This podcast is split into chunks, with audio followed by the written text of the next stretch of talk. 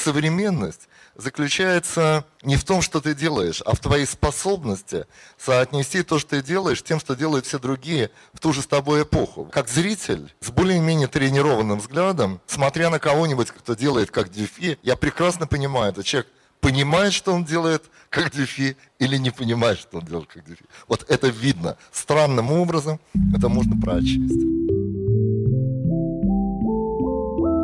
Теоретик искусства, философ и писатель Борис Гройс отвечает на вопросы художника Дмитрия Гутова. Каждый раз, когда мы видимся, у меня куча вопросов, но главное, что меня интересует, это то, что ты варишься в самом аду этого котла, который называется современная культура или современное искусство или современная философия.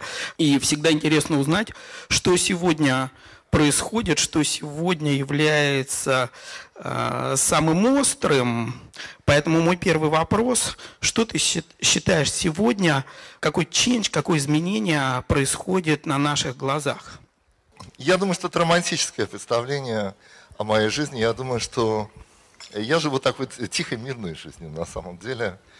Во-первых, конечно, искусство меняется, нельзя сказать, что оно менялось вообще, да, потому что э, все, все основные направления и вся расстановка сил э, практически, я думаю, с начала 20 века не сильно изменилась. Да? Э, есть какое-то стабильное искусство, ориентированное на дизайн, есть искусство, ориентированное на красоту, есть искусство, ориентированное на рынок, есть искусство, ориентированное на духовность, есть искусство, ориентированное на социальные проблемы. Вообще есть, есть все и есть любое, и в каждом направлении есть своя логика развития, и все как-то существуют, ничего так особо не происходит ни с кем, все как бы окей. Скорее можно заметить изменения не в самом искусстве, а в том, э, что обсуждается. Вот в этом есть изменения потому что изменение скорее фиксируется на уровне тем обсуждения, дискуссии, э, разговоров даже где-то в кулуарах и так далее. Несомненно, конечно, э, есть феномен политизации искусства. Это несомненно. Это за какое, за какое время его можно зафиксировать? То есть мы рассматриваем последние 20 лет, 10 лет, 5 э, дней, Э, как я уже сказал, так сказать, процент политизированного искусства, ангажированного искусства всегда был велик. Э, но мне кажется, что сейчас политизация э, приобрела, скажем так, другую форму. Да? Я помню очень хорошо, довольно длительное время господствовал такой дискурс дифференции идентичности. Все интересовались гендерной идентичностью в разных вариантах, этнической, культурной идентичности, той идентичности, все идентичности. Каждый художник себе изобретал какую-то идентичность, каждый художник изображал свою дифференцию от других художников. И также очень доминировал связанный с ним дискурс травмы, травмы, особенно детской. Я вот был, э, я еще принимаю экзамены у студентов э, разных университетах, э, ну, в основном аспирантские.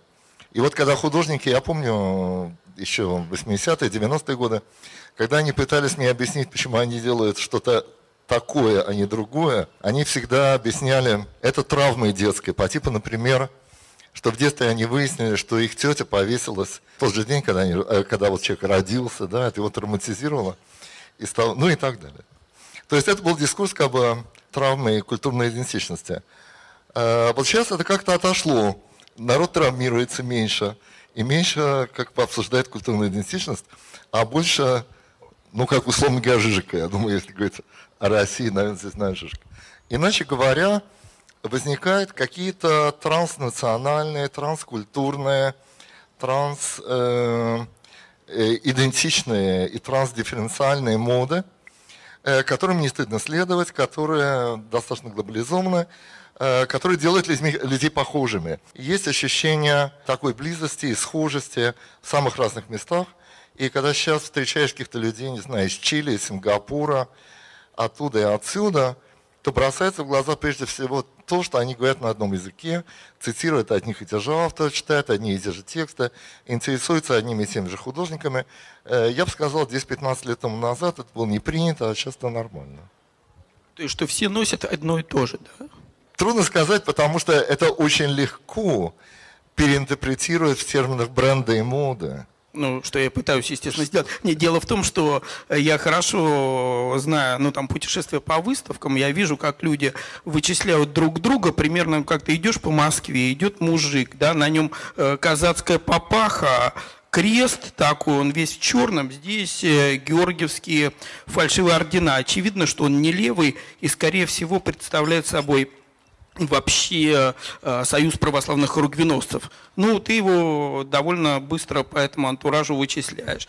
Идут ребята, там в одной руке Негри, в другой Агамбин. Э, не обязательно там прям, чтобы Арафатка и Че Гевара, ну, какие-то другие знаки. Все друг друга вычислили, опознали, по кучам сбились, но если я правильно понял твою мысль, то сейчас э, вот э, есть какой-то мейнстрим, то есть происходит какая-то генерализация э, в этой области. Вот и об этом можно чуть подробнее? То есть ты сказал, что одних и тех же авторов цитируют. Вот я помню вот точно, допустим, 10 лет назад вот надо было знать о Гамбина, вот хоть умри. Он еще на русский не Теперь был? больше не надо. Не точно? Стопроцентная гарантия? Да, стопроцентная. Ну, Негри, понятно, уже 10 лет назад устарел. А Негри. других итальянцев, вот, а, да, вот, которые э, и работают и материально, вот, которые работают нематериально и материально, их надо, да. Вот Так, там. это э, огласите, пожалуйста, весь список. Ну, весь я не знаю, но вот вся эта Вирнала, Царата, Берарди, Понятно. все те, которые как работают душой, а не телом, да, Понятно. вот они как бы, их надо знать.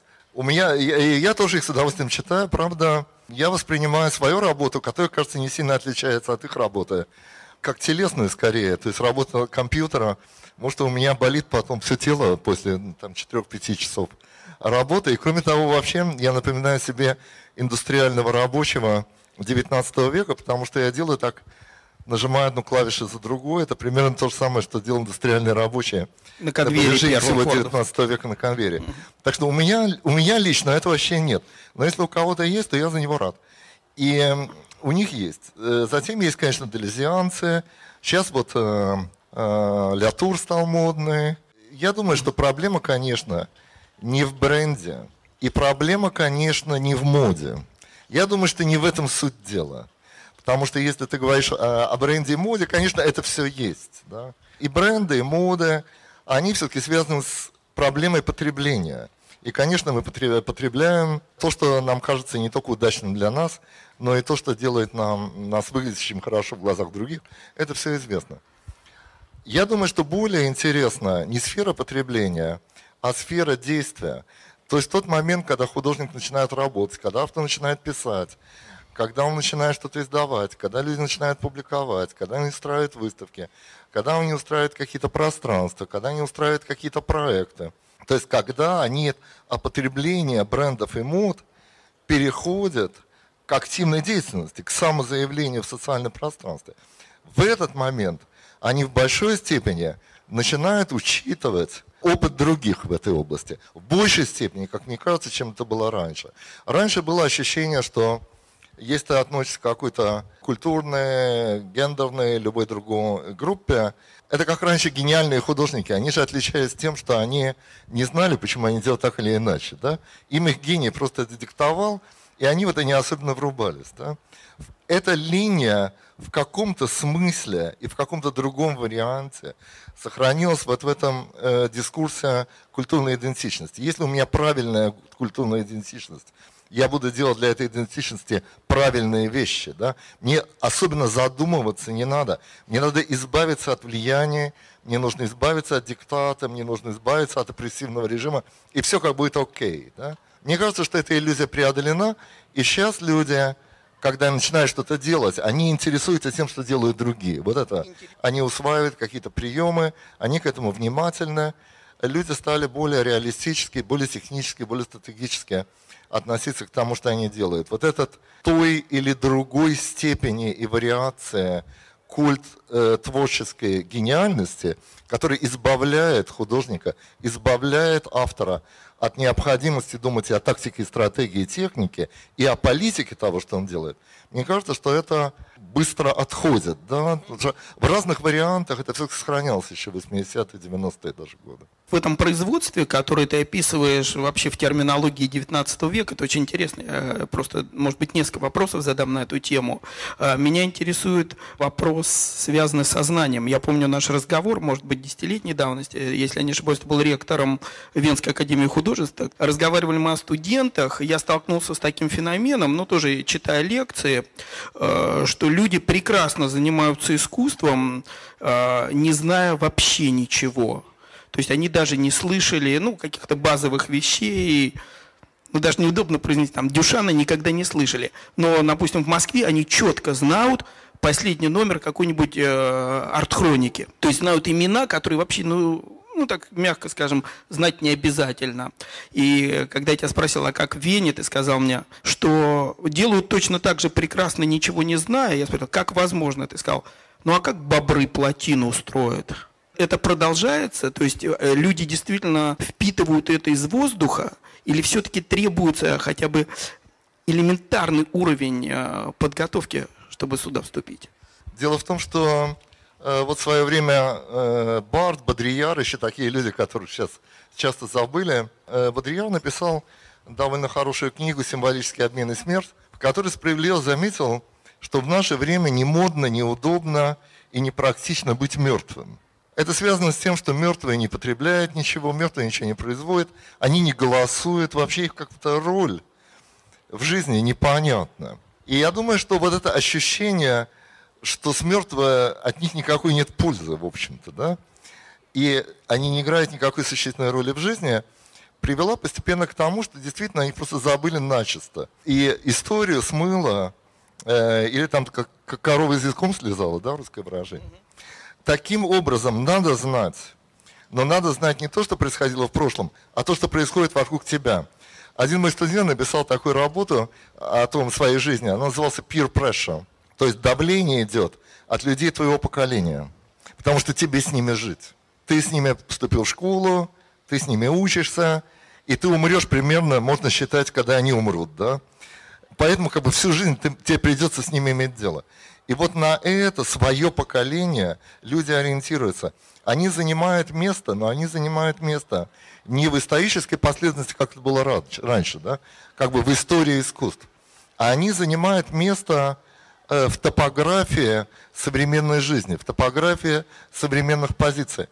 Их интересует, что делают другие люди их поколения, и они стараются внутри своего поколения найти свое специфическое место, учитывая другие поколенческие стратегии, учитывая, конечно, поколенческие э, стратегии других поколений и так далее, и так далее. Но, в общем, очень сильная ориентация на свое время. Все-таки не надо забывать, что современное искусство – это понятно о чем, это о современности. Contemporary art имеет своим как бы предметом современность и современное. То есть это то, что тебе современно, то, что с тобой в одном и том же времени, а не в каких-то других временах.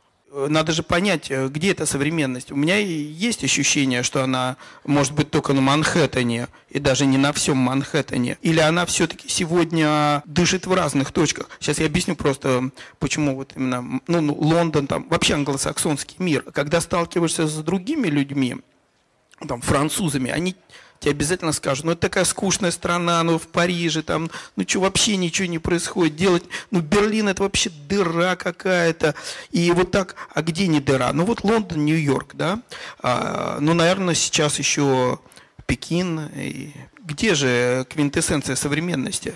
Ну, конечно, это не какое-то место типа Нью-Йорка и, и Лондона, это уже можно сказать точно. Это не географическое место, а это некая э, сетевая структура, это сети э, современной художественной жизни. Ты можешь жить э, в любой точке земного шара и быть к ней подключен, и быть к ней совершенно не подключен. Проблема не заключается в том, что ты при этом делаешь, дефи или не дефи. Ты можешь делать дефи и понимать, что ты делаешь дефи, в отличие от всех других, которые его не делают. Если ты этого не понимаешь, тогда ты отключен от современной ситуации. Если ты это понимаешь, ты в нее включен. Понимание, как бы современность, заключается не в том, что ты делаешь, а в твоей способности соотнести то, что ты делаешь, с тем, что делают все другие в ту же с тобой эпоху. Вот, вот где ключ, да? И на самом деле, хотя это кажется иллюзорным, и различие кажется полуфиктивным, на самом деле, как зритель, э, с более-менее тренированным взглядом, смотря на кого-нибудь, э, работу кого-то, кто делает как дюфи, я прекрасно понимаю, этот человек понимает, что он делает как дюфи, или не понимает, что он делает как дюфи. Вот это видно. Странным образом это можно прочесть. Я думаю, что нас накрывает вторая волна индустриализации. Потому что 19 век была индустриализация физического труда. Если читать Маркса и теоретиков того времени, то было очень четкое ощущение, что физический труд – это одно, и умственный труд – это другое. Был, был очень принципиальный разрыв между то, ними. То, что называется разделение труда, подробно описано в этих самых текстах. Да, то, что называется разделение труда. И в каком-то смысле оно совпадало у Маркса с классовым делением. Не стопроцентно, но все же совпадало. Сейчас, конечно, то, что мы называем умственным трудом, тогда называлось, да, э, индустриализируется с огромной скоростью. Сама как бы практика интеллектуального труда нормализировалась. Еще где-то в 60-х, 70-х годах считалось, что есть разница между картиной и текстом, между фотографией и видео, что это разные медиа. Сейчас не все пересчитываются на одни и те же дигитальные как бы, э, носители, и таким образом практически медиум становится один и тот же. То есть здесь получается тоже конвейер. Да? Во-вторых, это все делается через интернет, который контролируется крупными корпорациями. Э, люди работают там целый день, там смотрят Facebook там, или занимаются Твиттером, но в результате э, доходы получает тот же Facebook на рынке, получает тот же самый Google. То есть эти крупные корпорации занимаются присвоением прибавочной стоимости, абсолютно как в XIX веке.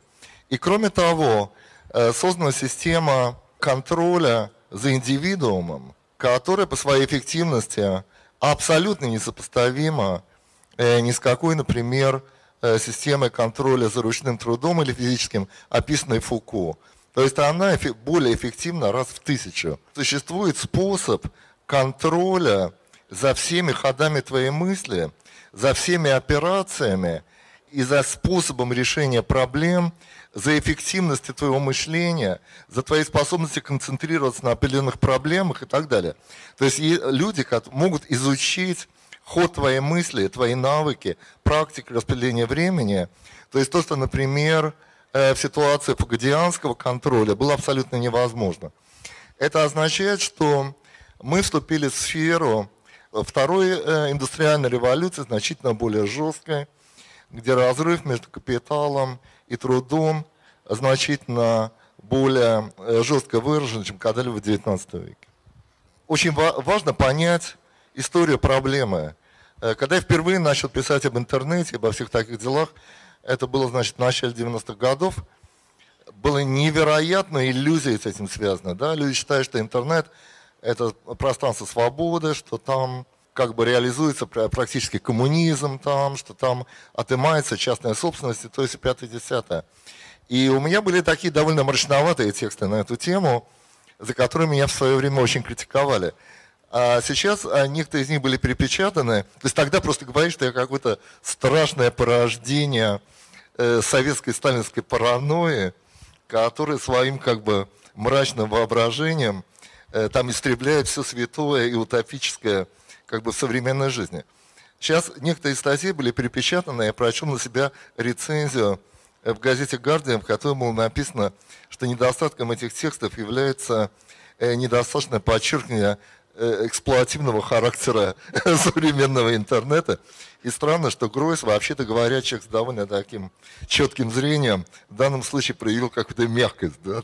Теперь возникает конс- новый консенсус. То есть люди начали понимать, что происходит иллюзии исчезли, исчезли розовые очки, и э, вся вот эта вот инвестиция желания в это все, которая была так характерна, когда все это, делезовские все эти, все эти там дела, да, э, машины желания и так далее, теперь все это как-то видится иначе. Да. В принципе, можно, если действительно эту мысль экстраполировать, взять все, что происходило в XIX веке, э, развить это как создание нового пролетариата со всеми последствиями, которые уже в манифесте Компартии были описаны, то мы, собственно, получаем те взрывы недовольства, э, отчасти рационального, отчасти сверхсознательного, которые происходят вот на наших глазах. Там, здесь есть какая-то прямая связь, ты видишь? Мне кажется, что очень многое, что сейчас происходит, даже на бытовом уровне, или там полубытовом уровне бытования культуры, является реакция на некоторое отрезвление, да? То есть мы, э, мы имели это отрезвление в XIX веке, которое тоже начиналось с какой-то невероятной веры в прогресс, в гуманизм, абсолютно чушь, да? И только начиная как бы с марксистской критики, более как бы реальность начала проступать. Сейчас мне кажется, что проступает как бы реальность второй э, индустриально-дигитальной революции и способов эксплуатации, манипуляции желанием. Желание здесь центральное, да, то есть э, речь идет о том, что проследуют твое желание и им манипулируют, да.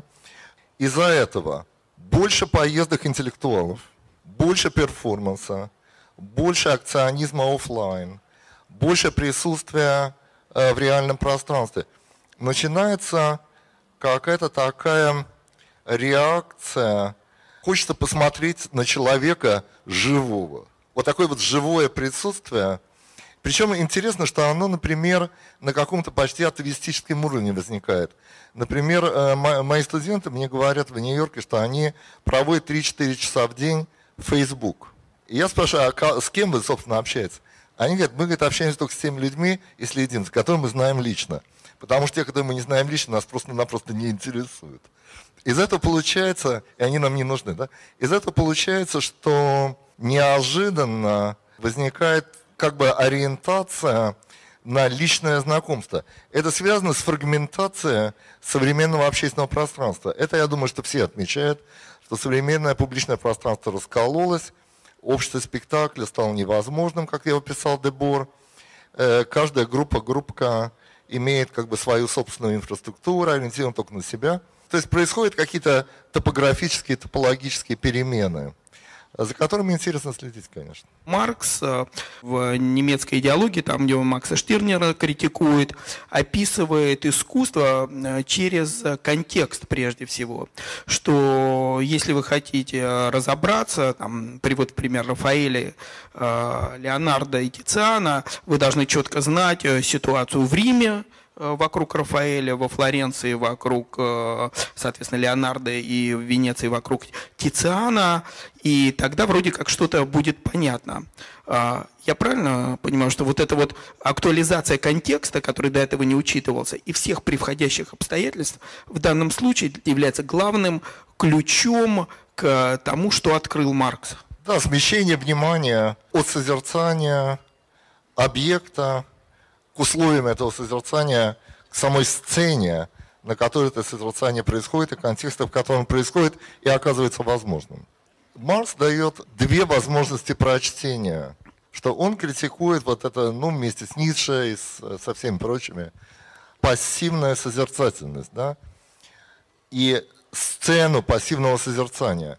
Но из этого можно сделать два выда. Один критический – это критическая рефлексия по поводу этой сцены. Это один выход из этой ситуации. Другой выход из этой ситуации – это активная трансформация и переходы созерцания на действие. Оба эти чтения Маркса являются возможными, оба э, легитимны, часто комбинируются и часто противоречат друг другу. Да? Я считаю, что русская социологическая школа – это то же самое, что вот знаменитый «Октобр», но только намного лучше. Да? Как, что знаменитый? Э, журнал «Октобр», а, да? «Октобр», не да просто что? намного лучше. Угу. Речь идет о действительно очень хорошем, очень профессиональном критическом анализе э, эстетического функционирования искусства в буржуазном обществе с точки зрения марксистской теории. Абсолютно одно к одному. Но у них не было трансформативной установки. И говорить, что они вульгарные марксисты, неправильно. Они просто другие марксисты, и они смотрят на Маркса с другой точки зрения. Вообще, популярность марксизма сейчас на Западе очевидная. связано не с тем, что он утопичен, трансформативен, прогрессивен, левый и так далее. Это, это может быть или может не быть. Да? Она прежде всего связана с тем, что мы живем все в условиях капитализма, и нет никакой другой хорошей описательной модели капитализма, есть только марксистская. Все попытки сделать какую-то другую модель, в общем, оказались неудачными.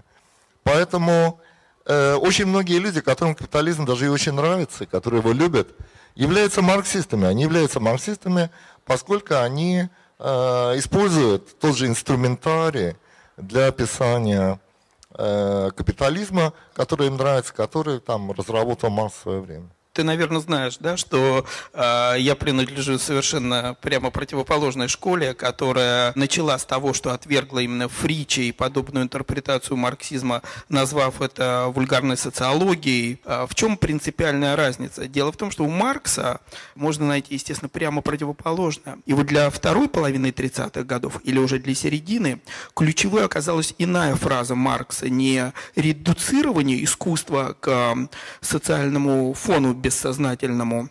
А вот эта знаменитая фраза про античность, когда он сказал, что дело же не в том, чтобы объяснить, это не так трудно объяснить, как из экономических отношений античности появляются э, скульптуры, там, я не знаю, Поликлета или Проксителя.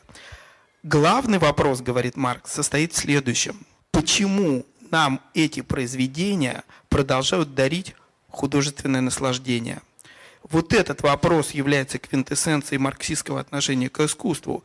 После того, как фричанская редукция сделана, остается непонятным, зачем нам, современным людям, вообще эти произведения нужны. Ну так они и не нужны. Маркс был просто, ну он как бы был продуктом такой немецкой классицистической культуры. Там все любили Эллада, там все дела. Там, если ты будешь считать, что Эллада это какая-то вообще э, ветхлая какая-то штука, да, то будешь просто некультурным человеком, тебя никто читать не будет, да, чтобы ты там не рассуждал. Не любить античность э, можно было только начиная с Маринетти, который сказал, что неплохо бы ее все разбомбить. Это была как бы свежая точка зрения. И я думаю, что эта свежая точка зрения, она как бы сейчас превалирует. Не то чтобы все хотят ее бомбить, но, в общем, никто особо не интересуется кроме дешевого туризма. Да? Это как пункт номер один. Пункт номер два заключается в том, что для Маркса, так же как для Ницше, так же как для Wittgensteina, так же как для Делеза, было большой проблемой сам тот факт, что он является теоретическим философом, поскольку как бы его собственная философия запрещала ему быть философом. Да? Это то же самое, как Wittgenstein говорил, что если вы прочтете мои сочинения, вы поймете, какая это гадость, философия, включая все, что я написал. Да? Вот это вот как бы глубокий стыд от того, что он являлся философом, пронизывает все его творчество. Поэтому у Маркса, так же, как и очень многих других, было желание уничтожить свой собственный анализ. Да? Он все время пишет, что там, типа, грубо говоря, бытие определяет сознание. Да? Но лучше бы, чтобы сознание определяло бытие, да, и так далее. Лучше бы из этого выйти, из сферы зависимости, в сферу свободы и так далее, и так далее. То есть, иначе говоря, в марксизме содержится огромный потенциал антимарксизма. Он дает эту возможность. Из, из вот этого ощущения ненависти к самому себе, да, и стыда за свое собственное э, философствование. И я бы сказал, что любимые тобой авторы – представляли собой э, людей, которые беззастенчиво эксплуатировали и обращали в консервативную и антианалитическую сторону антимарксистский стыд э, самого как марксистского аналитика. Да? Они говорят, а мы не аналитики, а мы вот как раз и хотим всего хорошего там, и так далее. Но это, конечно, э, такой момент, с моей точки зрения, интеллектуально довольно дешевая эксплуатация – как бы приема.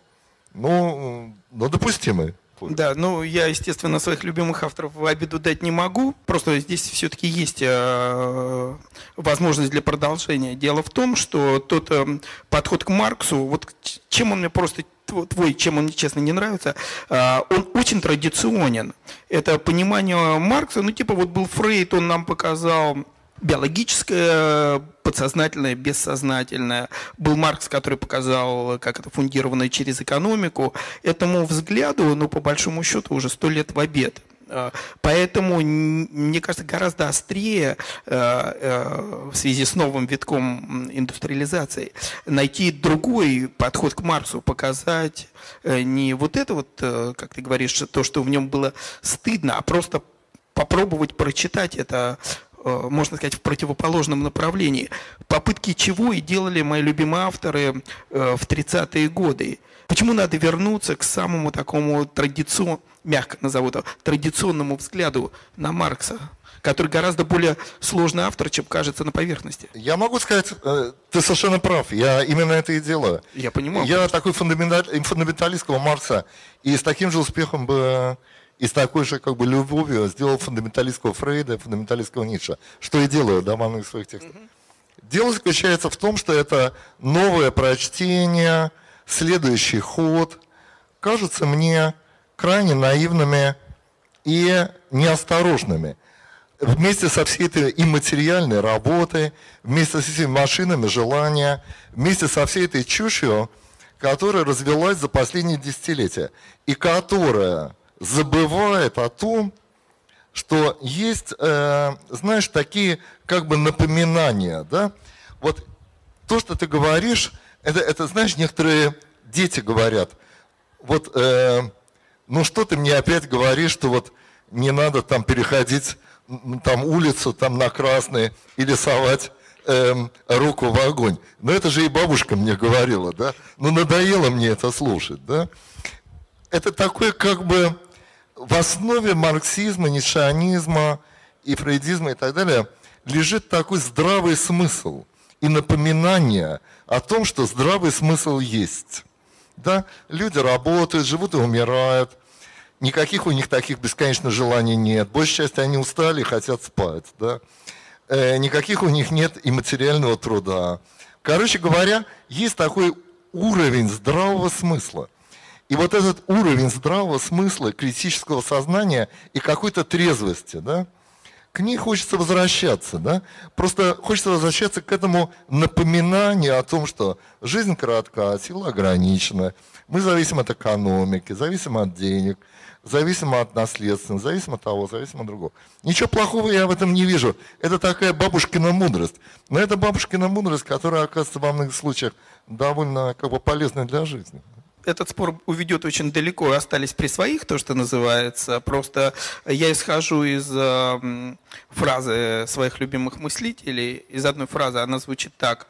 Такой есть параграф, называется «Ошибка великих людей», э, где сказано, что часто люди говорят прямо противоположное то, то, чему они реально хотят сказать, считая, что обстоятельства времени, вот тот самый контекст, о котором в твоем тексте идет речь, он э, настолько силен, что люди разберутся, что же я хотел сказать на самом деле. А потом этого мыслителя понимают буквально.